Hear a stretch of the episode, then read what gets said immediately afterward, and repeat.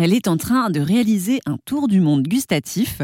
La meilleure ouvrière de France, poissonnière et caillère, Sonia Bichet, va visiter 16 pays pour découvrir comment les restaurateurs et les éleveurs cuisinent le poisson. Et lors de son étape en Irlande, elle a d'ailleurs vécu une tempête. Oui, je suis arrivée en Irlande, il y avait la tempête. Du coup, j'ai quelques rendez-vous qui se sont annulés, mais euh, j'en ai profité quand même. De toute façon, c'est un pays où on le sait où il pleut beaucoup. Donc on met un anorak, on sort dehors et on visite euh, un petit peu le pays. Mais ça a bien soufflé. Surtout quand j'étais dans le bateau à la fin pour aller pêcher le crabe. J'ai pas été malade, mais pas loin. Et est-ce que vous avez aussi un peu donné des conseils, euh, un peu transmis euh, vos savoir-faire à des Irlandais? Oui, complètement. Ben, par exemple, pour tout ce qui est pêche et pêcheurs, on discute des différences entre les pays. Et c'est hyper intéressant, ça les intéresse. Ils sont très contents que, que je fasse la démarche d'aller les voir. Après, on a eu aussi, j'ai assisté au championnat du monde des huîtres plates, qui est un énorme événement en Irlande, à Galway. Et là, j'ai pu faire une masterclass sur comment nous, on ouvre les huîtres en France, comment on fait nos concours en France, parce que c'est complètement des circuits différents. Donc, il y a beaucoup d'échanges dans, dans ce voyage. Ils ont une façon différente d'ouvrir les huîtres. Ouais, ils ouvrent. Alors, ils ouvrent les huîtres par derrière, par la charnière. Euh, en France, on le fait aussi, mais on a aussi cette technique qui est sur le côté qui, pour moi, est plus simple. C'est pas forcément la meilleure, mais c'est la plus simple. Ça demande beaucoup moins de force pour moi et pour les filles, on est voilà, c'est quand même une belle technique. Donc du coup, on a échangé beaucoup sur les différentes techniques. Et dans ce road trip euh, culinaire, vous êtes euh, en équipe ou vous êtes en solo?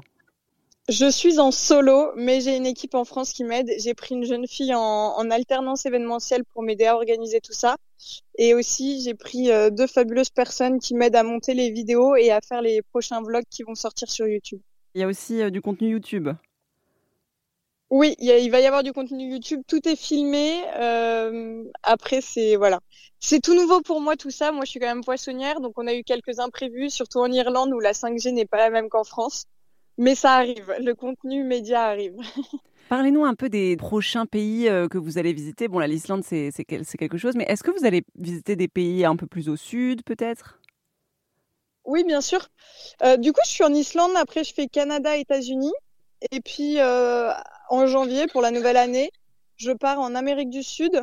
Et après, je vais faire Australie, Japon, Singapour, Madagascar. Voilà, il y a pas mal de beaux pays qui arrivent.